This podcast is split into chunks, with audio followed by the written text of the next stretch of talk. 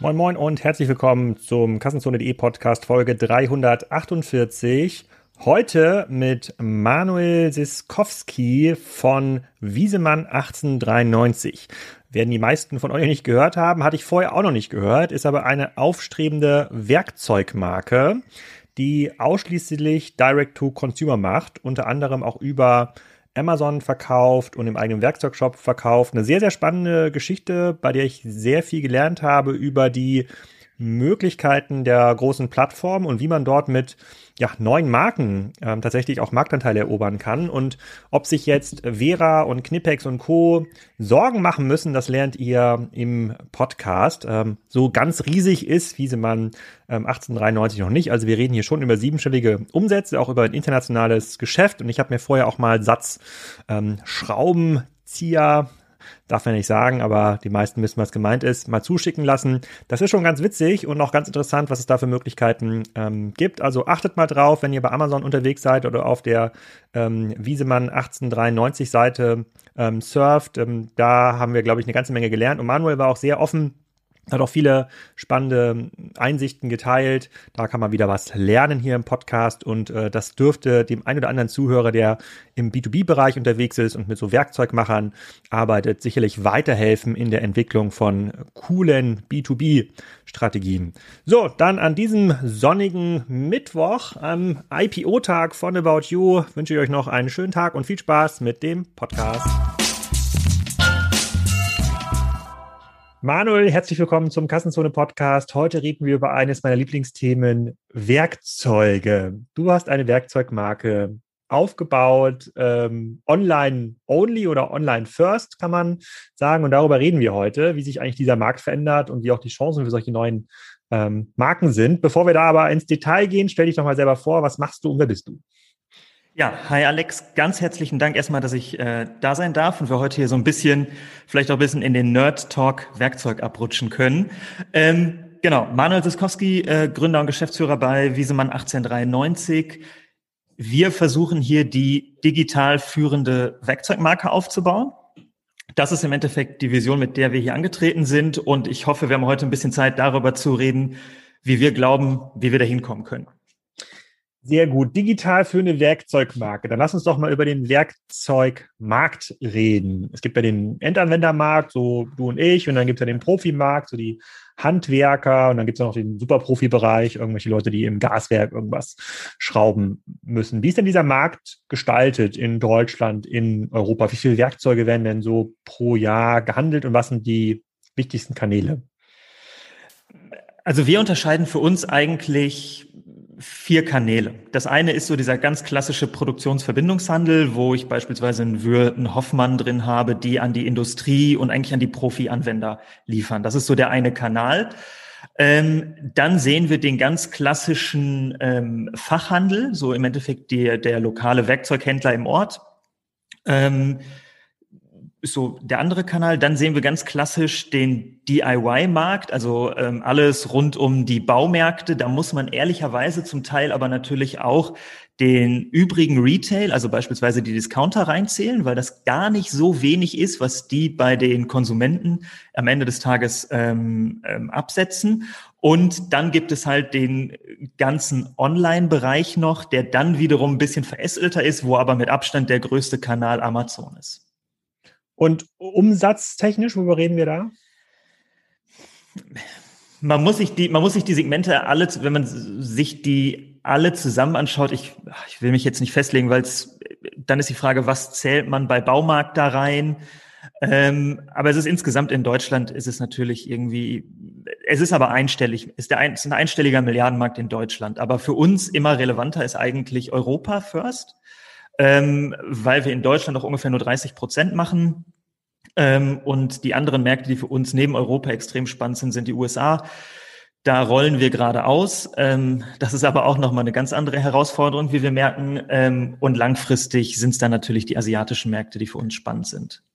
Und wie viele Marken gibt es in diesem Bereich? Also wir haben schon ein paar Mal hier in diesem Podcast über äh, Marken mit Akku oder mit Kabel geredet, so Makita, Metabo, Bosch Green, Bosch Blue. Ich glaube, da kennt sich der eine oder andere Hörer schon ein bisschen äh, mit aus im Bereich Werkzeugmarken? Also was ist deine Hammermarke? Da wird wahrscheinlich der klassische Anwender das dazu gar nicht sagen können. Entweder weil er das Stück geerbt hat, ja, so wie es bei mir in der Garage oft der Fall ist, sozusagen beim Thema äh, Hammer, beziehungsweise irgendwie abgerubbelt. Also gibt es da ganz dominante Marken, die vielleicht auch ähm, überregional, also über Deutschland hinaus bekannt und relevant sind, oder ist das ein sehr regionaler Markt?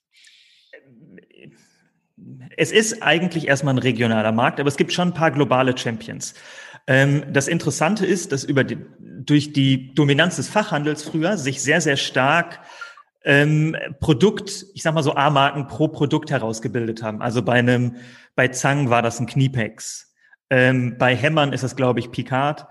Ähm, und so hat es im Endeffekt eigentlich für für jedes Produkt eine A-Marke gegeben, weil die Strategie im Fachhandel natürlich immer war, ich habe eine teure A-Marke und dann habe ich eine etwas günstiger positionierte Eigenmarke ähm, die dafür deutlich breiter ist, aber dann habe ich eigentlich immer so Produkt-Champions. Ja?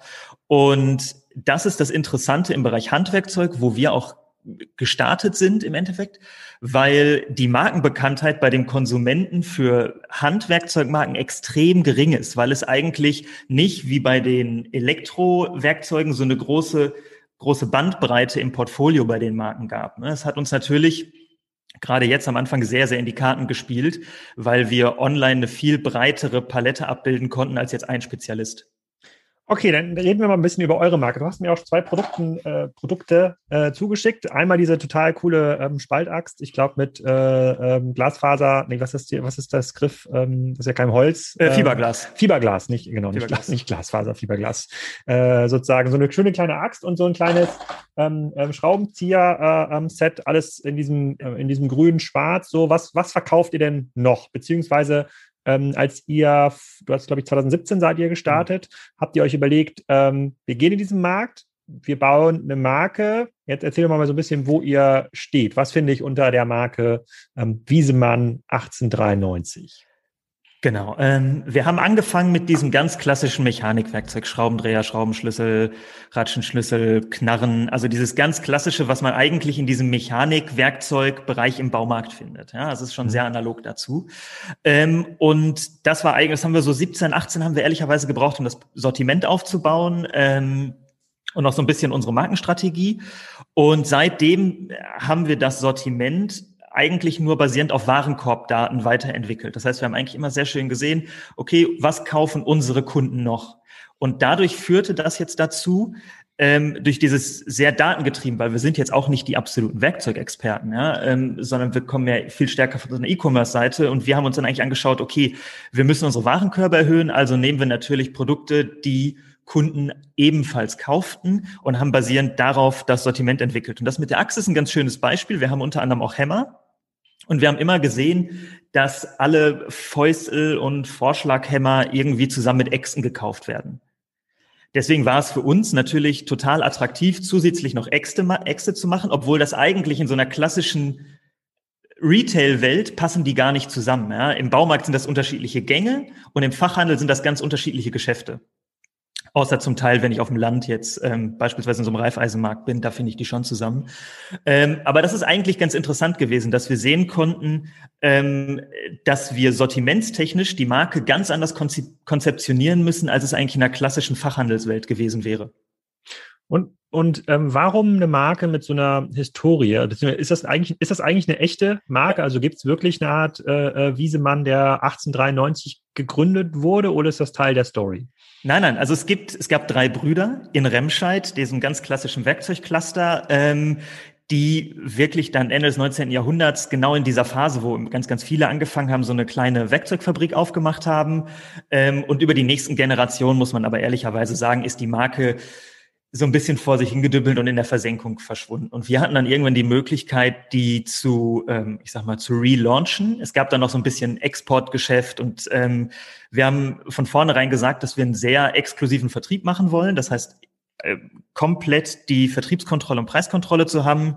Haben dann eigentlich gesagt, okay, alle Exportgeschäfte, alles, was es irgendwie ein Private Label gibt, das stellen wir alles ein ähm, und starten einmal komplett neu als Wiesemann 1893 rein online, also auch nicht nur digital first, sondern Pure, eigentlich ein digitales Pure Play. Ähm, und das, was damals recht ungewöhnlich war, dass wir gesagt haben, dass wir komplett ohne Händler und Distributoren arbeiten, weil das in dem Markt eigentlich der Standard ist. Ja? Also diesen ganz klassischen Direct-to-Customer-Vertrieb gab es so nicht, ähm, weil es ja eigentlich eine Infrastruktur für den Vertrieb immer schon gab, über die Fachhändler vor allem. Ähm, oder dann über die großen, ähm, über die großen Player, wie beispielsweise so ein Hoffmann, ähm, wo wir aber gesagt haben, dass es langfristig in unserem Modell nicht funktionieren kann. Ähm, sondern immer nur funktionieren kann, wenn diese Axt, die du in der Hand hast, dann immer, ich glaube, was kostet die 27,95, ähm, die kostet aber europaweit, ich glaube UK ein bisschen ausgenommen jetzt nach dem Brexit, kostet die überall das Gleiche. Es gibt keinen B-Markt, ähm, es gibt keine Reimporte, genau. Ich zeige das ähm, nochmal für die Leute, manche gucken das ja auch bei YouTube, äh, zeige ich nochmal diese wunderschöne Axt, also 27. Also was würde ich für so eine Axt, äh, jetzt wenn ich ähm, zum nächsten Hornbach fahre oder, oder äh, zum nächsten Ubi, was würde ich für sowas zahlen? Sowohl bei Obi, äh, bei, bei Obi wird sie ein bisschen teurer sein, weil Obi wahrscheinlich nur Fiskas hat wäre jetzt meine mhm. Vermutung. Mhm. Ähm, und die wird ungefähr 20 bis 30 Prozent teurer sein. Aber äh, äh, Fiskas kennen sozusagen geneigte Kassenzuhörer auch. Ähm, von Qualitätsvergleich zu einer Fiskas-Axt, wie, wie, wie würde eure Axt abschneiden? Ähm, wir versuchen immer so nah wie möglich an die A-Marken qualitativ ranzukommen. Mhm. Ähm, versuchen aber natürlich einen massenkompatibleren Preispunkt zu finden. Das heißt, wir liegen meistens so 30 Prozent preislich unter den A-Marken. Das heißt, über dem Discount, aber unter den A-Marken. Also das heißt aber, wenn Obi das als Fiskas-Axt hat, die dann 40 mhm. Euro zum Beispiel ähm, kostet, zu welchem Preis kauft Obi das dann ein? Für 20? Für welchen Preis kauft Obi das ein? Ich, ich, frag, ich, frag, ich würde sogar ein bisschen höher schätzen. Ich ich, ich frage deshalb, um, um ein bisschen herauszufinden, wie sustainable das Modell ist, weil ihr stellt es ja selber her, da reden wir auch gleich drüber, wo kommen eigentlich diese ganzen ähm, äh, äh, Produkte her, wie, wie geht denn das überhaupt, sich irgendwo solche Äxte ähm, äh, zu, zu bestellen? Und dadurch, dass ihr nur direkt verkauft, also verkauft ähm, über Amazon, mhm. habe ich gesehen, Genau, aber ähm, selbst. Ähm, aber selbst, das heißt, ihr zahlt halt die sozusagen die Gebühren, die im Marktplatz irgendwie anfallen. Irgendwas zwischen genau. 10 bis 20 Prozent müsst ihr schon abführen äh, ähm, an Amazon, aber ihr habt jetzt keine klassische Handelsmarge, die ihr, ähm, die ihr abführt. So, und das, ich überlege nur, da bleibt ja dann bei euch wahrscheinlich mindestens genauso viel hängen, wenn nicht sogar mehr als bei Fiskas, weil, äh, und Fiskas ist ja schon die A-Marke mit der Möglichkeit, äh, den Preis zu bestimmen, äh, was ja schon mal nicht schlecht ist, sozusagen, dass ihr quasi mehr verdient mit einer Axt als wahrscheinlich Fiskas auf den Einzelprodukt. Wenn ihr ähnliche Skaleneffekte in der Produktion habt, natürlich. Genau, also auf der Transaktionsebene würde ich sagen, uns fehlen natürlich zum Teil bei vielen Produkten, bei einigen mittlerweile auch nicht mehr, ähm, die Skaleneffekte, gerade wenn wir neu launchen. Deswegen gehen wir ähm, bei einem Produktlaunch auch relativ aggressiv da dran. Ja? Also wir sagen, wir wollen, wir versuchen schon auf jeder Transaktion profitabel zu sein. Aber am Anfang sind wir auch durchaus bereit, ähm, da im Endeffekt ein ähm, eine, eine, mit einer schwarzen Null zu leben, ja, bevor wir eigentlich in die ähm, Produktionsskaleneffekte und Einkaufsskaleneffekte reinkommen.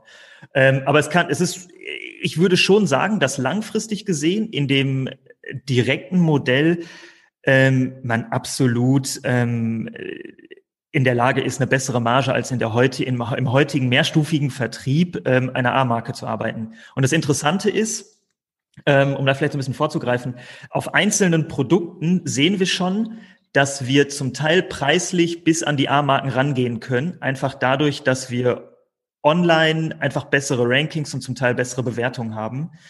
Ähm, was dazu führt, dass eigentlich dadurch, dass viele die A-Marke gar nicht kennen, wir bei sehr, sehr gut positionierten Produkten in der Lage sind, preislich bis an die A-Marke ranzugehen und dann langfristig gesehen dem Konzept nach die bessere Marge haben.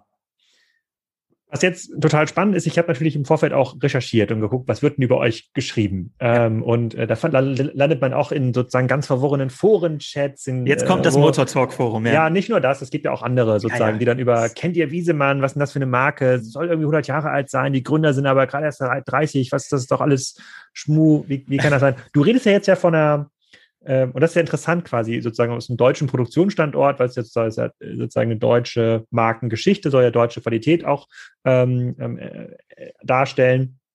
Du redest jetzt sozusagen immer aus dieser Markenbrille und wir reden ja gleich auch über die ganzen Vertriebswege. Äh, ähm, so der Qualitätshandwerker, der redet ja gar nicht über die Marke, der redet ja nur über die Qualität. Ne? Wie viel Drehmoment hält irgendwie der Schraubenschlüssel äh, ähm, aus? Wie, wie, oft kann ich mit dieser Spaltaxt auf ein genormtes Stück Fichtenholz schlagen, bis ich es nachschärfen muss. Sowas in der Art. Ähm, ist das denn trivial, Qualität für solche Werkzeuge zu erzeugen? Also ihr, ihr werdet jetzt ja wahrscheinlich nicht irgendwo eine, eine Werkstatt haben, da hinter eurem Office, wo ihr denn diese Werkzeuge fertig. Ihr, ihr, kauft es doch wahrscheinlich ein, oder? Ja, ähm, genau. Wir haben 100 Prozent äh, externe Fertigung. Ähm, die Hauptproduktionsländer sind ähm, China, Taiwan, ähm, aber auch Deutschland, Indien zum Teil. Ähm, das richtet sich immer sehr, sehr stark danach, wo wir unsere Qualität aktuell zum besten Preis kaufen können. Und im Endeffekt alles, was hochautomatisiert produzierbar ist, kann man relativ gut in Europa sourcen, dann primär Deutschland, ehrlicherweise. Ähm, und alles, wo es im Endeffekt stärker in die, ähm, in die Fertigung geht, umso weiter geht man natürlich Richtung Osten. Aber woher kommt denn so eine Axt? Die Axt kommt aus Indien. Und warum aus Indien? Warum nicht aus Deutschland? Weil ich meine, hier ist ja, es gibt hier zwei Stücke, ne? so, es gibt quasi diesen Fiberglasgriff, der muss irgendwie lackiert werden. Das scheint mir aus einer Maschine zu kommen, würde ich mal sagen. Und da muss genau, noch irgendwie, da muss irgendwie noch dieser Stahlkopf hier, der hat eine, wahrscheinlich eine hohe Stahlqualität, der musste irgendwie einmal ähm, geformt werden, dann wird der da reingepresst in diesen Griff, damit es nicht mehr rausfällt. Das, das scheint doch, ist doch genau, eigentlich also, ein triviales, ein triviales Gerät, oder? Total. Ähm, das ist so ein Zwei-Komponenten-Griff, das ist einfach Spritzguss zum Teil, ja, das ist egal, wo das steht. Ja. Also ähm, da ist eine Frage, wo steht die Maschine?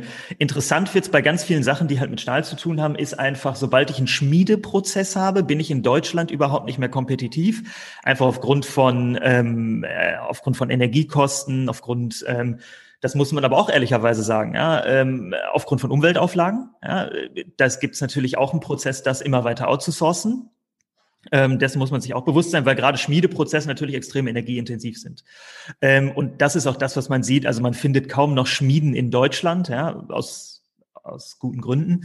Ähm, und das sind eigentlich Produkte, die kann man zum Teil einfach, also kostentechnisch, wenn wir die Axt in Deutschland fertigen lassen würden, würden wir wahrscheinlich Produktionskosten von unserem Brutto-VK haben.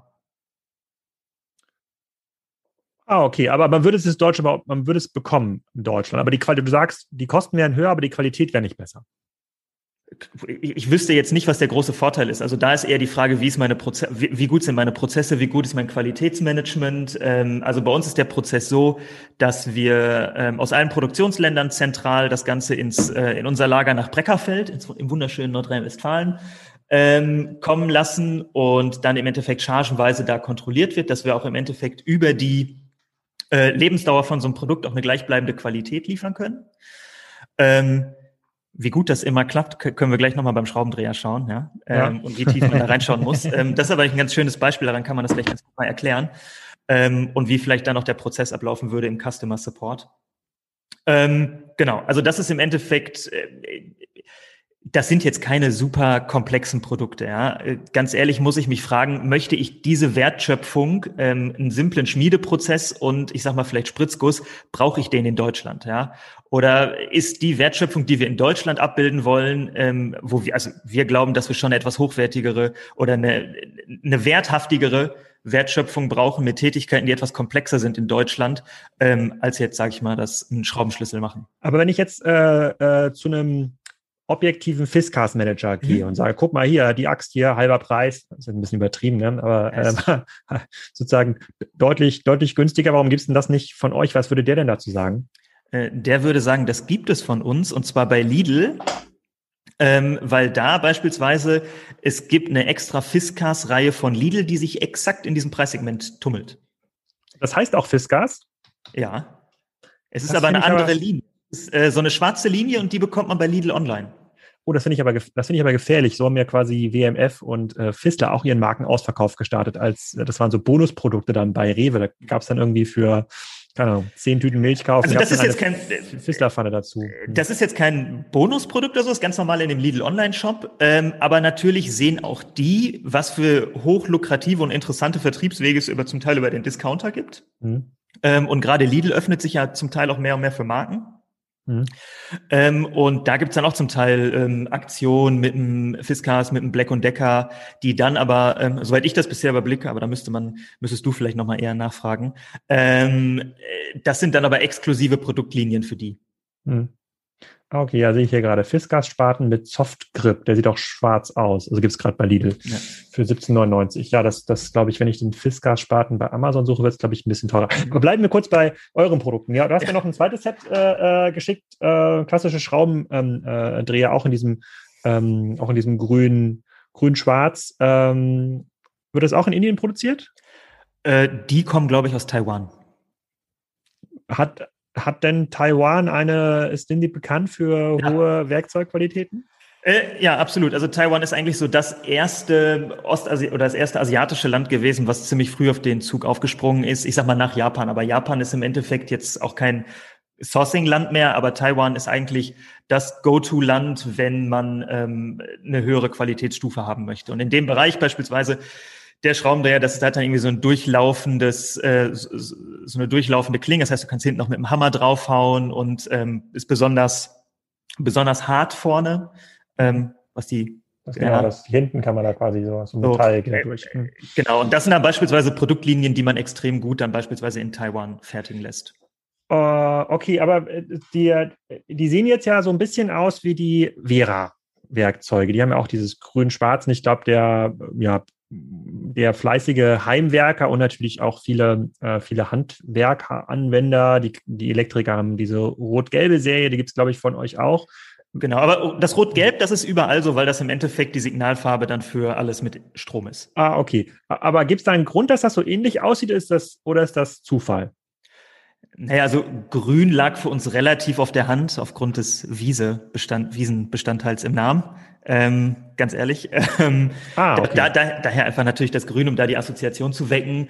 Ähm, und ansonsten haben wir uns für so einen relativ aggressiven Grünton entschieden, einfach damit, damit man ganz gute Wiedererkennung hat ähm, auf sehr kleinen Produktbildern in der Suche. Mhm, mh, also beispielsweise, wenn du nach dem Markennamen suchst, dann wirst du recht schnell so eine Trennscheibe finden und die hat einen sehr guten Wiedererkennungswert einfach aufgrund der Farbe.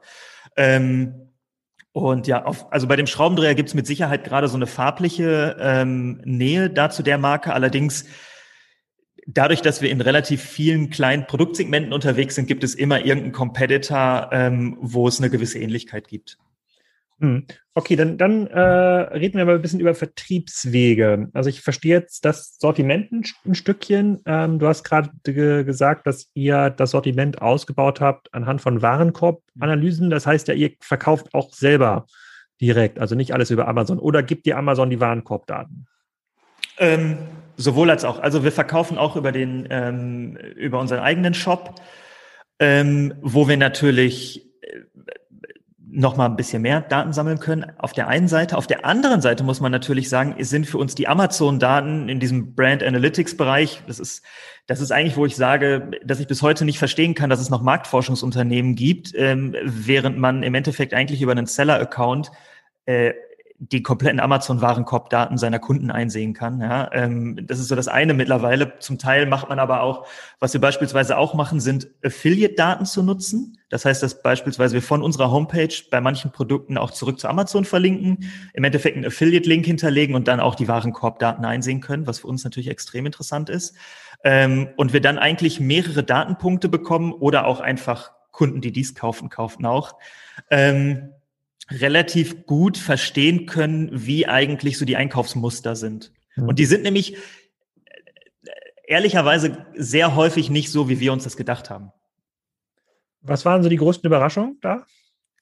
Also die, die, die definitiv größte Überraschung war immer, ähm, ähm, war immer das, war, war das mit den Äxten. Das hatte, das hatten wir überhaupt nicht auf dem Schirm. Ähm, aber insgesamt sehen wir natürlich, dass ähm, Heimwerken und Garten extrem eng verzahnt sind. Obwohl das im Baumarkt ist das ja, ist es ja schon sehr, sehr weit getrennt von den Gängen her. Im Fachhandel ist das komplett gesplittet. Ähm, und auf der Anbieter und im Endeffekt auf der Markenseite gibt es eigentlich sehr, sehr, sehr wenige, ähm, die beides bedienen.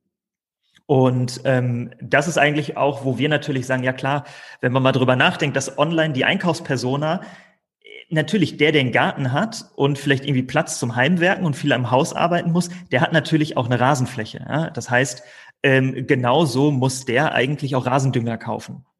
Und das heißt, rein ähm, von der Customer Journey ist bei uns zum Teil Rasendünger näher an einem Hammer, als man es vielleicht meinen möchte. Hm, okay, verstehe ich. Aber ihr seid dann schon mit einem großen Interesse unterwegs, ähm, viele Produkte auch bei Amazon zu verkaufen, aufgrund der klassischen Amazon-Markenlogik. Da haben wir vor zwei, drei Jahren ganz viele Podcasts drüber gemacht. Also da hat ja zum Beispiel der ähm, Kawaii-Gründer damals gesagt, für ihn ist quasi jeder Kauf im eigenen Online-Shop eigentlich negativ, weil das würde dazu führen, dass er einen Kauf weniger bei Amazon hat. Also ist das Signaling für Amazon. Es gibt irgendwas, äh, potenziell eine andere Marke, die äh, mehr verkaufen kann. Also jeder Verkauf ist dort wertvoll. Und ich habe auch gerade mal nach, ähm, ich glaube, das war Hammer oder Vorschlaghammer gesucht. Da rankt ihr ja schon sehr weit oben. Und ähm, auch bei Produkten, die jetzt erstmal nischig klingen, hier der Feustel 1500 Gramm mit 2K Fiberglas, Stil mhm. ne, aus der Enforce-Serie. Das ist, glaube ich, die Achse ist, glaube ich, auch die Enforce-Serie. Genau. Alle, alle Schlagwerke. Ja, genau. Der hat ja fünf, über 500 Bewertungen, auch sehr gute Bewertungen. Also da, die kriegt man ja nicht, wenn man da 30 Stück verkauft. Ne? Da muss man ja schon ordentlich ähm, reinhauen. Ist das so? Ist das immer noch so heute, wenn man eine Marke aufbaut über Amazon, dass du sagst, naja, eigene Online-Shop, schön und gut, habe ich vielleicht nochmal 30 Prozent mehr Marge oder 20 Prozent, aber ich will eigentlich mehr die Daten haben und die Kunden sind ja bei Amazon, deswegen fokussiere ich mein Business dort. Also ich kann den Weg total nachvollziehen und zu Beginn des, des Kundenzykluses sehe ich das auch so. Ähm, wir, wir haben, also wenn du bei uns im Shop bist, dann siehst du auch, dass wir jeden Kunden ähm, auf jedem Produkt zu Amazon zurücklenken können, auch zu den jeweils lokalen. Ja. Weil wir natürlich auch sagen, klar, ähm, gerade am Anfang von einem Produkt hilft uns ein Verkauf auf Amazon viel, viel mehr, ähm, als es bei uns im Shop tut. Ja. Die Frage ist aber, und ich glaube, das ist das, wo wir heute ein bisschen weiter sind als, als so vor zwei, drei Jahren. Heute ist ja die Frage, was ist denn das Endgame? Ähm, weil das Endgame kann ja nicht sein, dass ich dauerhaft nur meine Verkäufe auf Amazon habe. Ähm, und unsere Lösung ist, oder unsere Lösung, ich sag mal, unser, unser Ziel ist da, dass wir es eigentlich schaffen, langfristig ungefähr ähm, 50 Prozent im eigenen Shop zu haben oder über eigene Kanäle und 50 Prozent auf Amazon, weil ehrlicherweise Amazon ist heute immer noch der günstigste Kundenakquisitionskanal. Die Frage ist, wie gut bin ich dann da drin, die Kunden in meinen Shop zu konvertieren?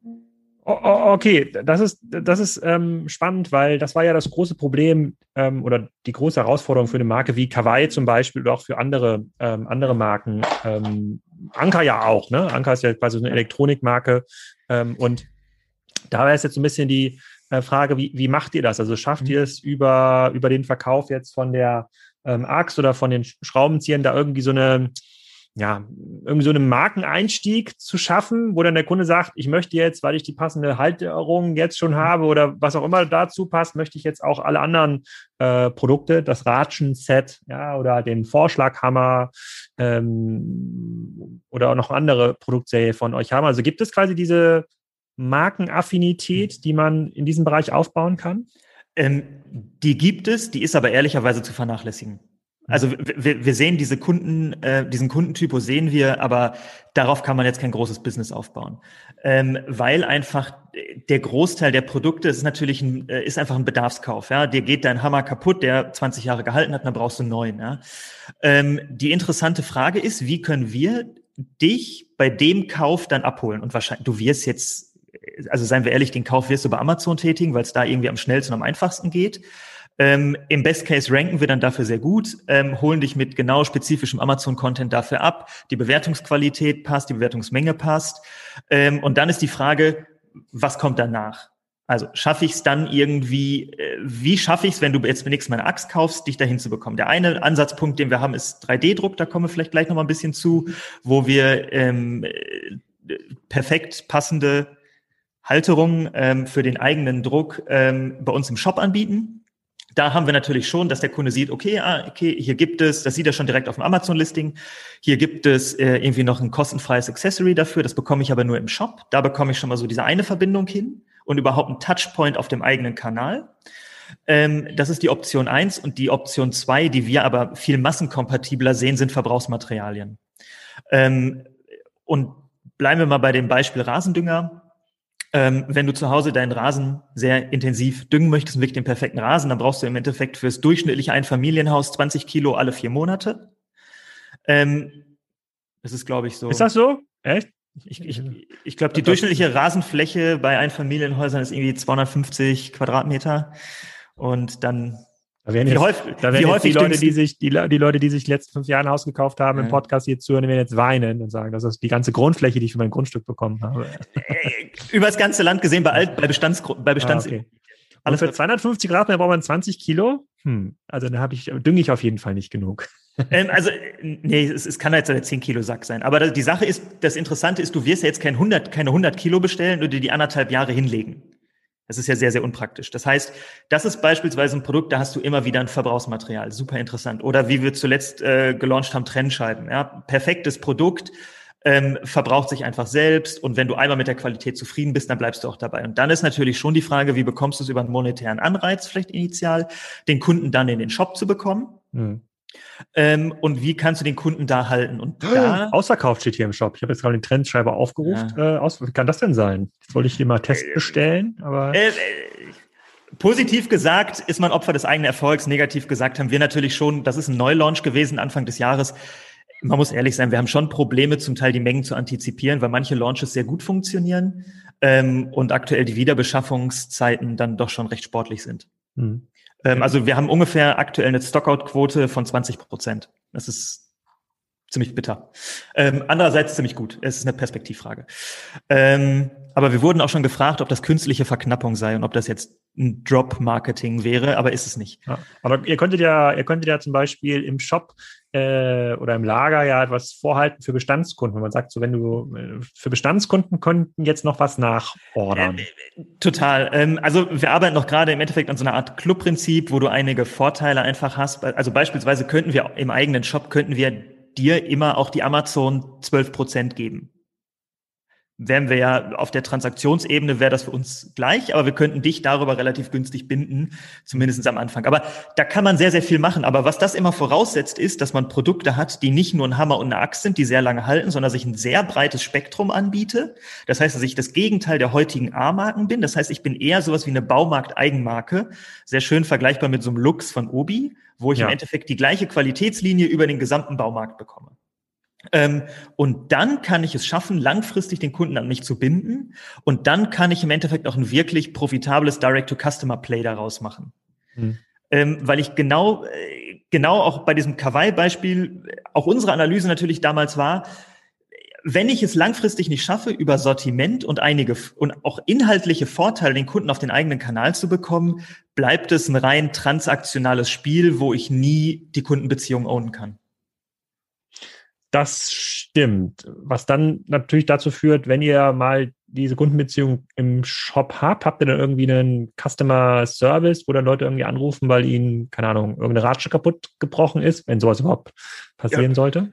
P passiert, ähm, passiert alles. Also es kommt auch vor, dass mein, dass mancher Schraubendreher mal nicht ganz gerade ist. Ähm, was dann beispielsweise passieren würde, ähm, wer du willst uns einfach ist mir ein Schraubenzieher runtergefallen. Zum Glück war es nicht die Axt. ich hoffe, du hattest sie in der Sicherheitsaufbewahrung. Äh, nee, äh, gerade nicht. Grad ah, okay. Nicht, ja. Klassiker. Ähm, die fliegt auch meistens als erstes weg.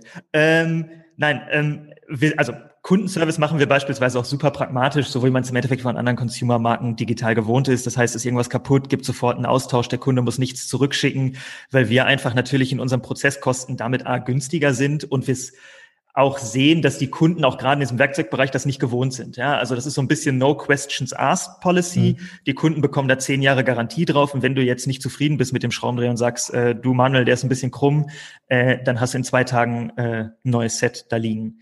Und das wird von den Kunden sehr, sehr honoriert und funktioniert extrem gut. Und das sieht man auch zum Teil in den, in den Rezensionen. Ich glaube, wir haben über alle Produkte so 4,62 Sterne. Ja. Ähm, was, was für Werkzeug relativ, relativ gut ist. Und wir können auch sehr genau mal sehen, wenn eine Charge jetzt nicht so gut war. Mhm. Ähm, das haben wir auch bei einigen Produkten, wo beispielsweise über die Produktionszeit auch mal die Qualität nachlässt. Mhm. Ähm, das können wir ganz gut ähm, monitoren eigentlich über die Daten. Ähm, aber genau da ist natürlich dann Service schon das, wo es irgendwie so ein bisschen so ein Make-or-Break-Point ist. Mhm. Okay, äh, das, das verstehe ich. Also ich bin immer noch so ein bisschen hin und her gerissen mhm. über, wie, wie kann man das, wie kann man eine richtige ja, das, was man vielleicht so beim, beim, beim Makita hat oder bei der Bosch-Serie, ne, dass die Leute dann nur noch das kaufen, sozusagen. Also was ist, was ist quasi euer Akkuset? Ne? Wenn man einmal einen Akku von Bosch hat oder von Makita oder von Metabo, dann bleibt man immer quasi bei der, ähm, bei der, bei der Serie. Und äh, was ich jetzt so raushöre ist, also ist natürlich, ihr habt quasi eine Marktopportunität erkannt. Ne? Es mhm. gibt quasi keine Online-First, gepflegten äh, Werkzeugmarken. Äh, ich glaube, dieses Potenzial habt ihr euch extrem gut ähm, erschlossen. Die Kundenbewertungen zeigen ja auch, dass die meisten Leute sehr zufrieden sind mit der, äh, mit, mit, mit, mit der Qualität. Plus, ihr habt nochmal das Thema 3D-Druck, Halterung, vielleicht noch andere As ähm, Accessoires. Also es ist ja schon irgendwie eine ganze Menge ähm, da drin. Ähm, aber wir reden am Ende des Tages ja, das wird jetzt der begnadete Handwerker nicht mitgehen, das Argument, aber es ist ein Commodity-Produkt. Ne? Es ist erstmal nur ein Schraubenzieher äh, ähm, Set, ne, sozusagen. Oder ihr habt, ihr habt, ihr habt wahrscheinlich ja auch komplette ähm, Steckschlüssel-Sets, ähm, ne, so klassisch irgendwie 72-teilig, 128-teilig, 100 Euro. Ähm, was, was geht denn da in dem Bereich? Weil das ist ja eigentlich ein Bereich, wo so die klassische China-Marke, ich nehme ja immer den Podcast dieses Kopfhörer-Beispiel, mhm. ja, One Audio und Aoki und da gibt's dann, das, das wechselt irgendwie alle drei Wochen mal so durch, wer da gerade beim Thema ähm, in ihr Kopfhörer oben ist wo die doch über einen sehr aggressiven Preis mit einem okay Produkt und vielleicht noch ein bisschen Fake-Bewertung diesen Kanal dicht machen kann, oder? Also wir haben auch chinesische, also wir sehen zwei Arten von chinesischen Marken. Das eine sind sehr, sehr, sehr, sehr smarte Produktionen ähm, aus China, die wirklich Factory Direct to Customer gehen über Amazon in Europa und in den USA. Da ist es allerdings so, dass dann, ähm, das sind halt immer sehr spezialisierte Hersteller. Ja, es gibt dann ein Hersteller, der macht dann nur Ratschen, einer macht nur Nüsse. Ähm, bei denen funktioniert dieses Sortimentsspiel nicht ganz so und die kommen eigentlich nicht auf ausreichend Skaleneffekte. Das andere ist, wenn man sich beispielsweise äh, einige chinesische Direktmarken anschaut, ähm, die im Endeffekt sourcing-technisch das gleiche wie wir machen. Ähm, da ist allerdings dann die Frage, die meines Erachtens nach performen auf der Branding-Seite bisher in Europa nicht ganz so. Das ist dann reines Discount-Game. Die liegen dann sehr, sehr stark auf so all die Lidl-Preisen, auch, auch online. Qualitativ sind die häufig aber genau wie im, wie im Discounter. Es ist, es ist okay. Ja? Also für viele Konsumenten reicht das absolut. Ähm, allerdings ähm, ist es ist nicht so ein intensiver Wettbewerb wie in den Electronic Games, das muss man schon sagen. Und bisher können wir vor allem da auf einer, ähm, auf einer Content-Ebene immer noch so ein, zwei Schritte voraus sein. Aber man muss sich natürlich die Frage stellen, wenn ich sage, ein Hammer ist ein Commodity und ehrlicherweise das ist es, ja. Also da müssen wir uns nichts vormachen. Da kann man jetzt so viel über emotionale Produkte erzählen, wie man möchte. Und auch sehr langlebig. Ich, ich, ich glaube, die beiden, äh, die beiden Zimmerer-Hämmer, die ich da bei mir in meiner äh, Serie habe, ich habe ich hab quasi teilweise doppelt bis dreifach, weil ich lasse die Sachen dann im Bastelkeller, das hat ein eigenes Werkzeugset, die Garage hat ein Set und dann gibt es nochmal ein Set sozusagen in, in meinem Tuk-Tuk, mit dem ich die, Koppel, die Koppelzäune repariere. Äh, also ich habe das Gefühl, die werden nie kaputt gehen. Also die sind jetzt ja schon irgendwie uralt, aber die gehen, glaube ich, nie kaputt.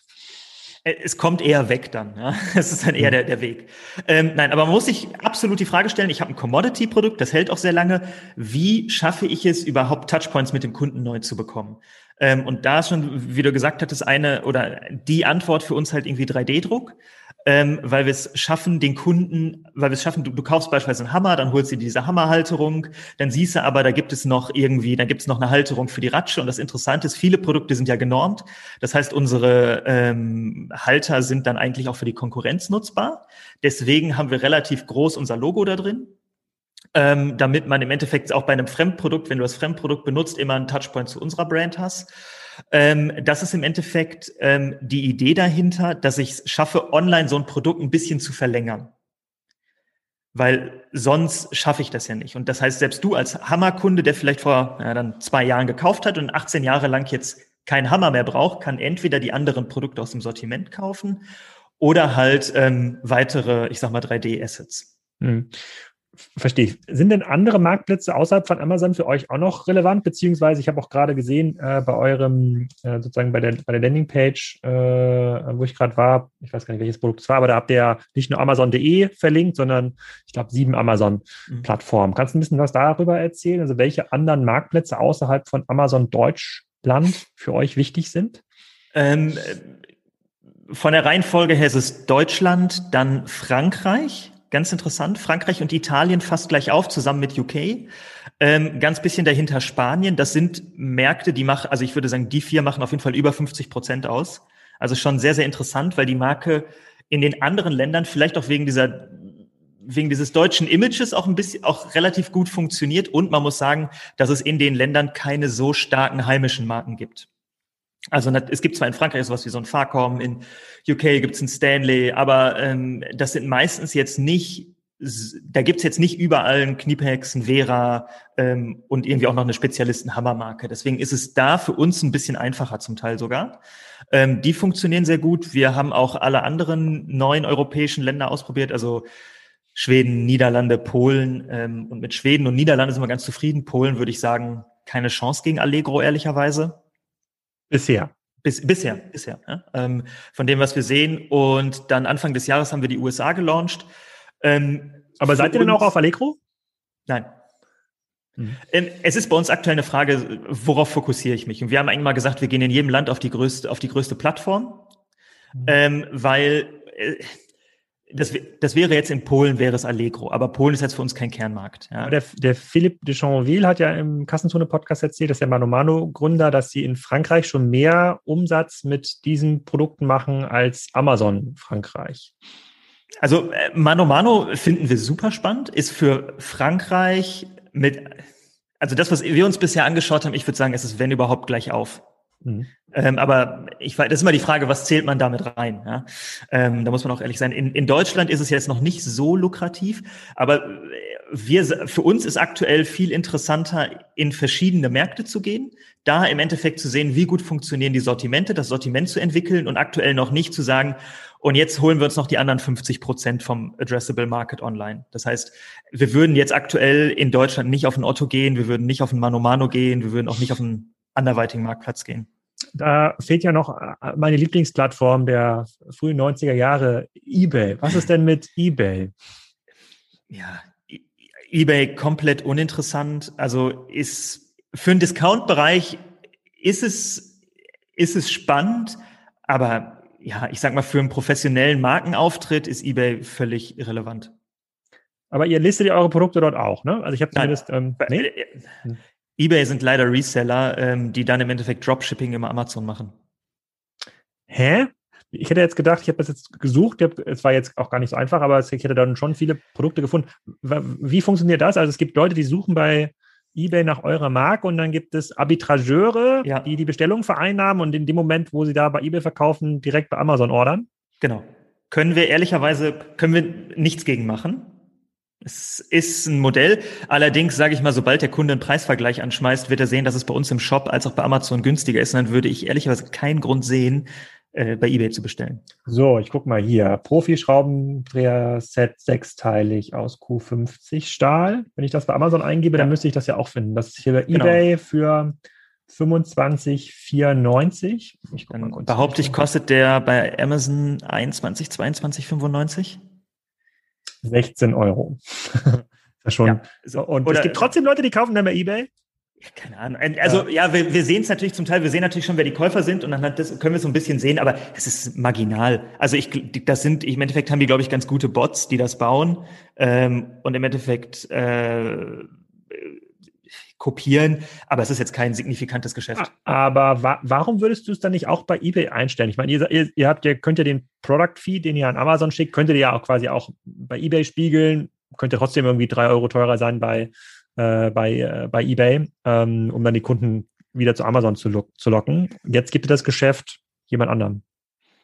Naja, also wir geben diese leichte Marge jetzt gerade wem anders, ja, äh, korrekt. Aber es ist eine Frage der Priorisierung. Also wir sagen beispielsweise, für uns ist die Opportunity USA, da irgendwie voll dran zu arbeiten, deutlich größer, als jetzt irgendwie noch so, sag ich mal, so ein paar Hinterhof-Ebay-Händler da das Geschäft wegzunehmen. Ja, bin ich mal gespannt, was der Max Steyer da, da, da, dazu sagt. Aber es ist interessant, ja. wie du das äh, betrachtest. Und, und warum USA? Ich würde jetzt ja denken, in den USA gibt's doch, muss es doch total starke, das ist doch auch so ein DIY-Land. Ja, sollte man, sollte man meinen. Ähm, also Amazon USA ist halt zwei bis dreimal größer als Europa. Das ist schon mal das eine Interessante. Mhm. Dann ist das äh, insgesamt das Preisniveau in den USA für die Kategorien ist deutlich höher.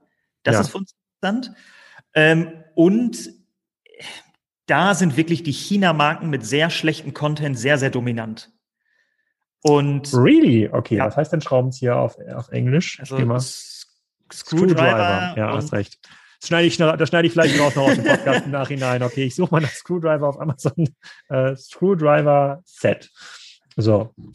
Was haben wir denn da? Sponsort Amartisan. Das sieht aus wie eine China-Marke. Ja, also das ist auch eine China-Marke, 100 Prozent. Also ich würde sagen, die Suchergebnisse sind katastrophal.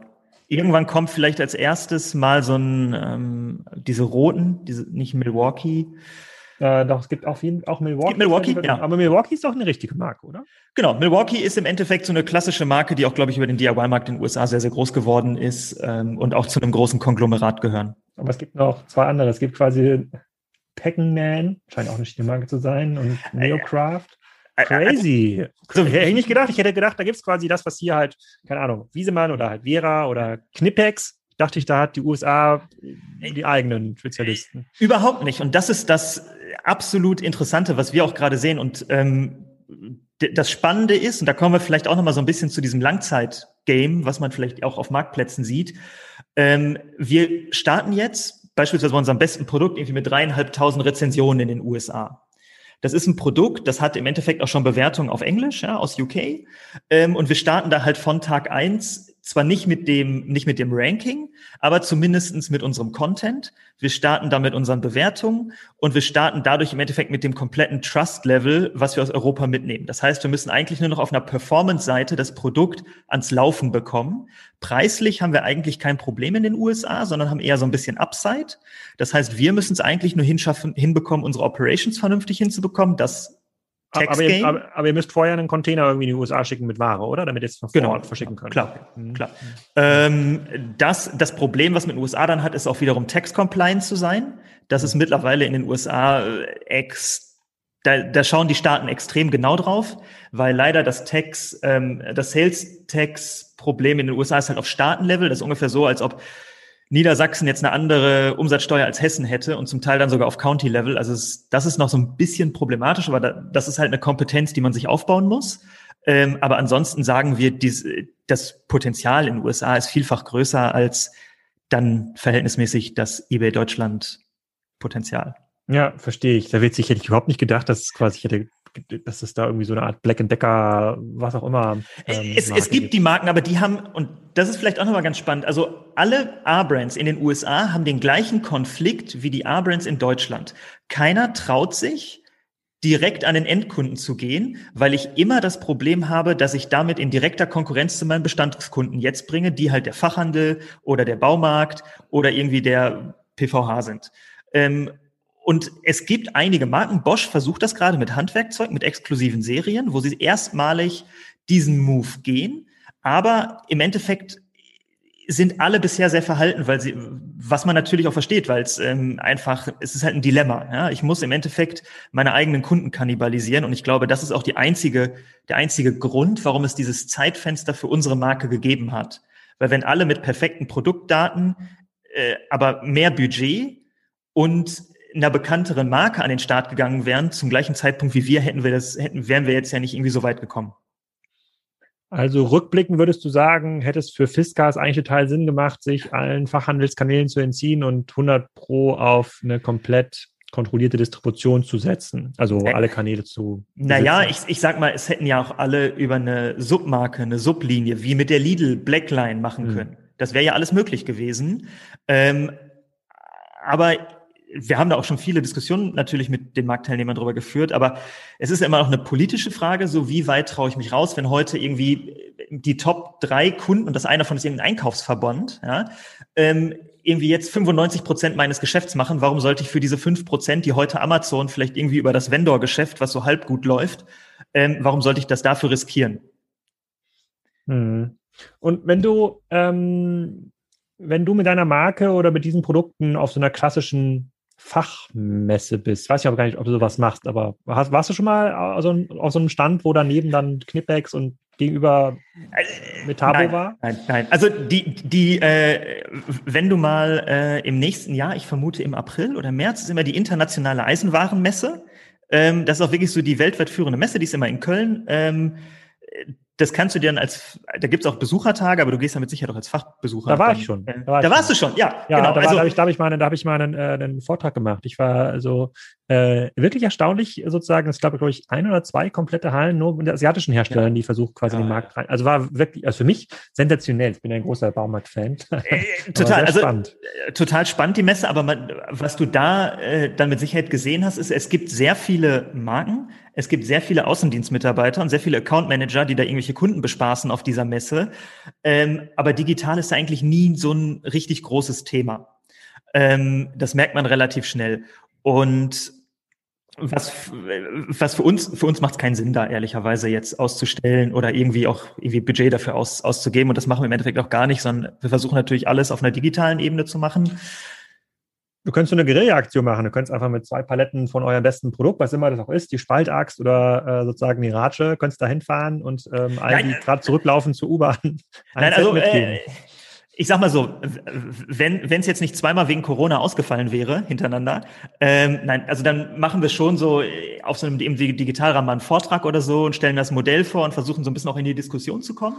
Ähm, äh, ja, aber bisher war das jetzt für uns nicht so relevant, weil wir da auch jetzt zu wenig interessante Kunden für uns Oh, gewinnen. was ich machen würde an deiner Stelle, falls es dann doch wieder Ja, ist, bitte. äh, die Messe, und zwar ähm, ist ja, dadurch, dass die meisten ja ähm, so verteilt wohnen, schlafen die in diesen Kölner Hotels. Das ist ja quasi Mhm. eine dieser Kölner Hoteltage. Und du hast ein echtes äh, Produkt, was relativ klein ist und gut lagerbar. Ich glaube, ich würde ähm, ein gutes Set äh, ähm, von euch aussuchen und da jeweils 100 Stück in jedes Kölner Hotel ähm, schaffen, weil die Leute, die sich dort einchecken an dem Tag der Messe, das sind fast immer, das sind fast immer Messebesucher und dem und dann muss man halt einen coolen Spruch noch da äh, dazu haben, sozusagen sozusagen besser als alles, was du bisher äh, genutzt hast. Dann bist du auf jeden Fall Messegespräch.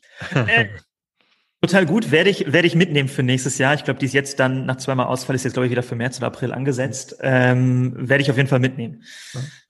Aber es ist halt, ich, ich, ich, ich habe ganz viele Marketingideen für Produktmarken, aber Spriker ist leider kein Produkt, was man irgendwo hinlegen kann. Du kannst jetzt auch nicht irgendwie so ein, ein Softwarepaket äh, irgendwo hinlegen und äh, die Leute nehmen dann den DVD von Spriker mit. Das, das geht, das, äh, das, das geht leider nicht. Ähm, äh, vielleicht noch ähm, ein weiterer äh, Werbekanal, der natürlich bei euch auf der Hand lege, ist ja Influencer-Marketing. Es gibt ja irgendwie Handwerker-Blogs und auch YouTuber, die irgendwelche Sachen basteln. Habt ihr damit Erfahrungen gesammelt, denen eure Werkzeuge zur Verfügung zu stellen?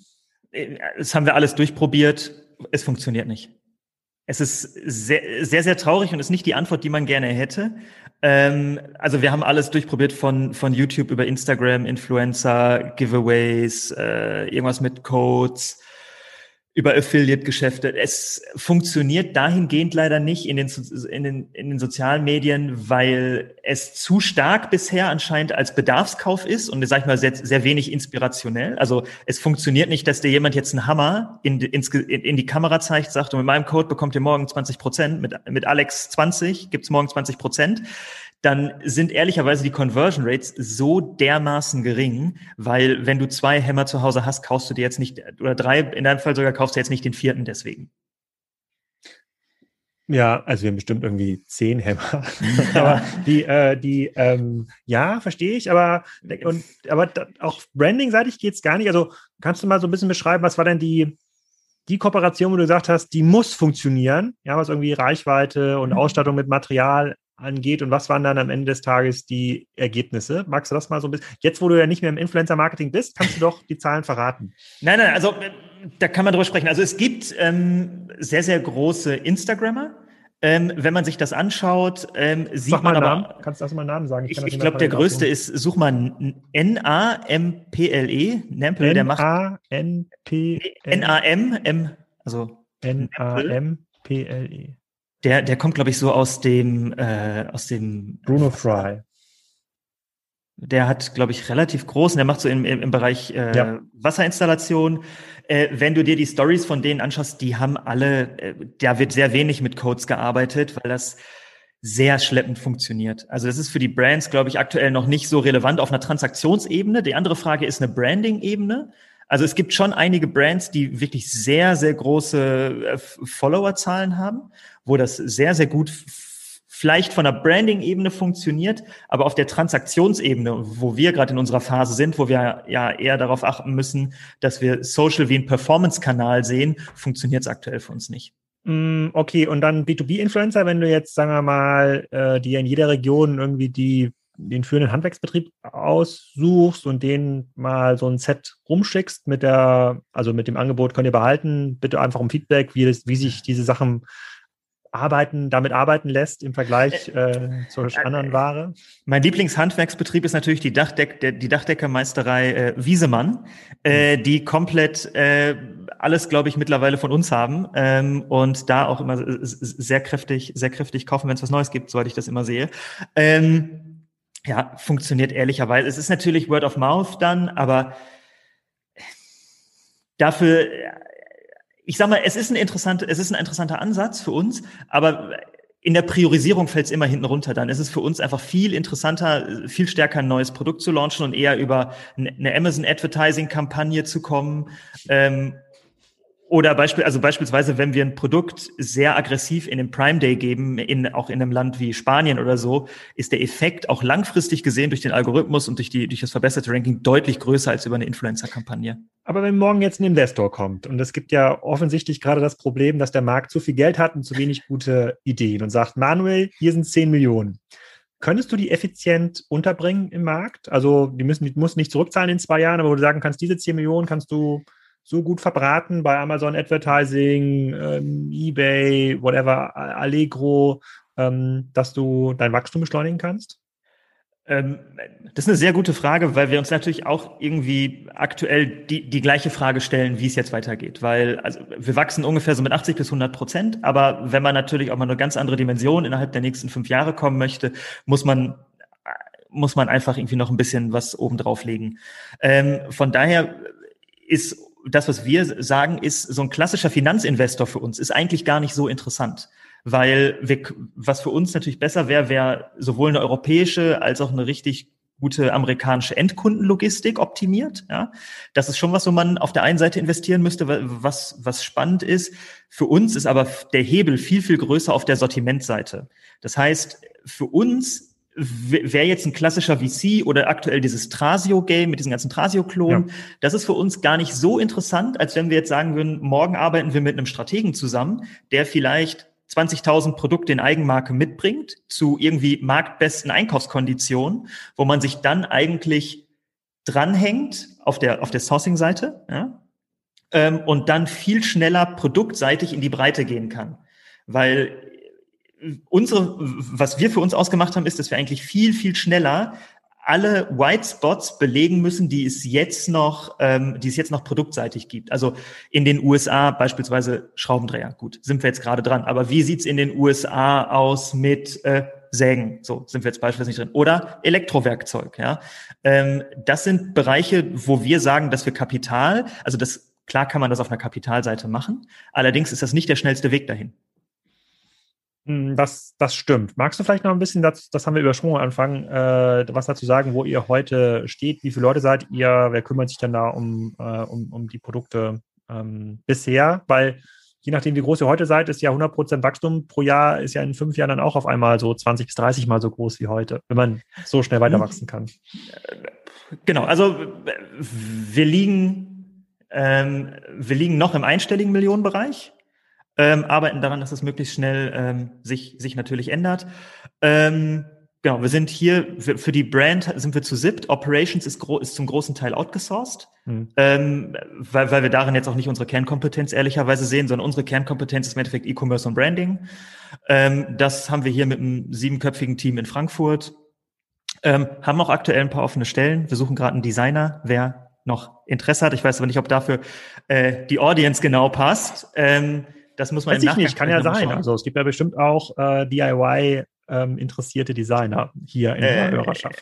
Äh, genau, also ähm, im Endeffekt, ähm, genau, das ist so, das ist so, was die Größe angeht. Ähm, aber ganz ehrlich, wenn man sich das anschaut, ähm, wo die ganz großen Marken, ich sag mal so ein Stanley, so ein Milwaukee sind, da braucht, muss man halt schon wirklich noch ein paar Mal äh, verdoppeln, bis man natürlich dahin kommt. Ähm, und natürlich kann man das Wachstumstempo auch nicht ewig so halten ähm, in dem jetzigen Modell. Von daher ist es für uns aktuell natürlich eine total relevante Frage, ähm, wie geht man da am besten voran? Spannend. Also ich hätte, ich hätte gedacht, dass Influencer-Marketing irgendwie schon funktioniert in dem, äh, in dem Bereich. Ich finde es extrem cool, wie ihr momentan rankt, auch bei generischen Suchen ähm, und auch wie ihr das verteidigen könnt. Auch die US-Perspektive finde ich sehr spannend, war für mich, ähm, äh, war für mich ähm, neu. Ähm, ist natürlich traurige Aussagen über eBay haben wir auch getroffen. Das deckt sich so ein bisschen mit den anderen äh, Podcasts. Äh, bisher, vielleicht hört ja der ein oder andere eBay-Manager zu und kann man überlegen, wie er, äh, wie er manuell auf die Plattform. Also äh, meine Wunschliste für eBay, äh, also mein Tipp, woran wir zum Beispiel relativ stark glauben, ist Live-Shopping. Und im mhm. Endeffekt sage ich mal eine Online-Variante des Teleshoppings, weil wir schon erklärungsbedürftige Produkte haben. Und das, was Amazon Live in den USA macht, ist zwar noch kein guter Erfolg, ähm, Transaktions, also ich sag mal auf der Volumenseite, aber ich glaube, wenn ich bei eBay wäre, würde ich mir sehr, sehr stark das anschauen, was Amazon in den USA mit ihrem Live-Format machen. Das ist, das ist noch die beste Kopie von diesen asiatischen Live-Shopping-Modellen. Hm. Ja, da haben sie auch die besten Leute. Mal. Das müssen wir mal anschauen. Da bin ich auch gar nicht so, äh, da bin ich gar nicht so drin. Ansonsten ähm, verziehe ich mich jetzt gleich mal in die Garage und baue mal diese Werkzeughalterung an, die du mir mitgeschickt äh, äh hast. Die Spaltachs habe ich schon ausprobiert, die funktioniert hervorragend und äh, werde dann ähm, in Zukunft auf der Suche nach Werkzeug öfter mal bei eurer Marke ähm, vorbeischauen und freue mich natürlich auch ein Update vielleicht ähm, später dieses Jahr, Anfang nächsten Jahres mal zu schauen, wohin da die ähm, Reise geht und verlinke natürlich diesen Beitrag auch äh, in den entsprechenden Foren-Diskussionen, wo ja viel darüber gerätselt wird, seid ihr wirklich 100 Jahre alt, ist das irgendwie Schmur aus China und die können sich das jetzt bei YouTube angucken. Manuel, vielen Dank. Perfekt, Alex, ganz lieben Dank. So, wo ihr den nächsten Vorschlaghämmer und die nächste Spaltachs kauft, wisst ihr jetzt ja. Ich hoffe, es hat euch Spaß gemacht. Es geht in den nächsten Wochen weiter mit spannenden äh, Gästen. Unter anderem habe ich gestern aufgenommen eine Folge mit Blue Farm. Die sind auch in dem Haferdrink-Bereich unterwegs, verschicken das aber als Pulver und äh, nicht im Tetrapack. Auch eine sehr, sehr spannende Geschichte, ein sehr neues Business. Habe ich nochmal ähm, einiges lernen müssen und mit ein paar Mythen haben wir da aufgeräumt im äh, Podcast. Es geht auch weiter mit Florian Heinemann. Da haben wir sozusagen mehr, mehr Aktien, die wir analysieren, als wir eigentlich Zeit haben. Ähm, also der Sommer wird weiterhin unterhaltsam bleiben hier im Kassenzone Podcast und ich freue mich natürlich über eine Bewertung bei iTunes, äh, bei Spotify, bei Soundcloud, wo auch immer ihr das hört. In diesem Sinne, einen schönen Tag noch.